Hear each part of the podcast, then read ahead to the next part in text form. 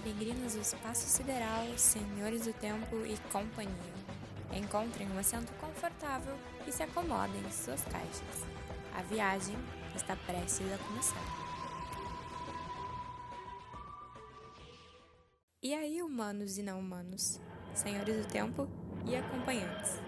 Esse podcast não tem distinções. Ele é para todo mundo, e em especial para aqueles que amam Doctor Who. Bom, para quem não sabe, Doctor Who é uma série de ficção científica britânica. Ela foi produzida e transmitida pela BBC desde 1963. Ela é a série de ficção científica mais antiga do mundo. Tem gente que acha que a TARDIS é mágica, mas na verdade é só tecnologia de Senhor do Tempo mesmo.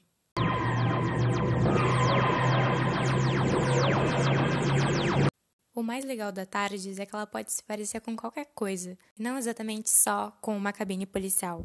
No início da temporada, a gente descobre isso, mas a justificativa do Doctor para que ela permaneça sempre da mesma maneira durante toda a série, durante toda a vida dele, é porque o sistema da TARDIS, que fazia essa mudança na camuflagem dela, estragou.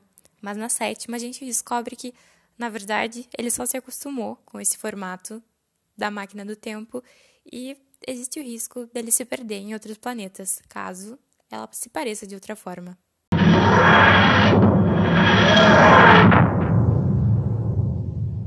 Mas a TARDIS não é só especial por esse poder de camuflagem. Ela também é pequena por fora e grande por dentro. Meio que igual a bolsa da Hermione no último Harry Potter, é quase como se ela tivesse passado por um feitiço indetectável de extensão. Mas, como eu disse antes, isso também é só tecnologia de Senhor do Tempo. A TARDIS viaja para qualquer lugar no tempo e no espaço. É através dela que o Doctor consegue salvar civilizações e ajudar as pessoas a corrigir erros delas. O último. É importante ressaltar que só os moradores do planeta de Gallifrey possuem essa máquina. Só eles podem viajar para qualquer lugar no espaço-tempo. É exatamente por essa razão que os galifreyanos são os únicos que podem conhecer todas as civilizações, e é papel deles salvá-los e impedir que o pior aconteça. O grande problema é que esses cidadãos não existem mais. Os Senhores do Tempo foram exterminados em uma guerra, que foi conhecida como a maior guerra no espaço-tempo contra os Daleks, seus grandes inimigos. Exterminate! Exterminate! Exterminate! Exterminate!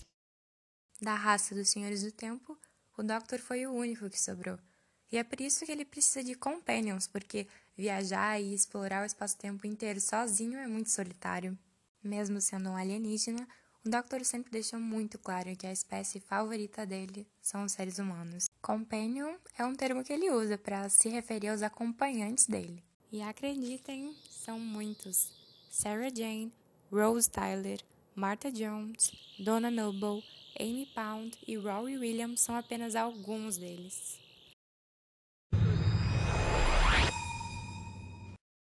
Esse ano a série completa 57 anos. Ela é a série mais longa de todos os tempos. Então, se a gente for levar isso em consideração, dá para entender mais ou menos o número de acompanhantes que o Doctor já teve. Além de ser o programa televisivo com maior duração, a série também foi considerada pelo Guinness a série de ficção científica mais bem-sucedida no mundo, e ela também é parte significativa da cultura popular britânica. Inclusive, se você for para Londres, você pode encontrar uma cabine policial azul por aí. Por hoje era isso, viajantes. Esse foi o nosso primeiro episódio de uma série sobre curiosidades de Doctor Who. Voltem para tardes com cuidado, segurem firme e não esqueçam de duas coisas. A primeira, o Doctor mente. A segunda, não pisquem. Z.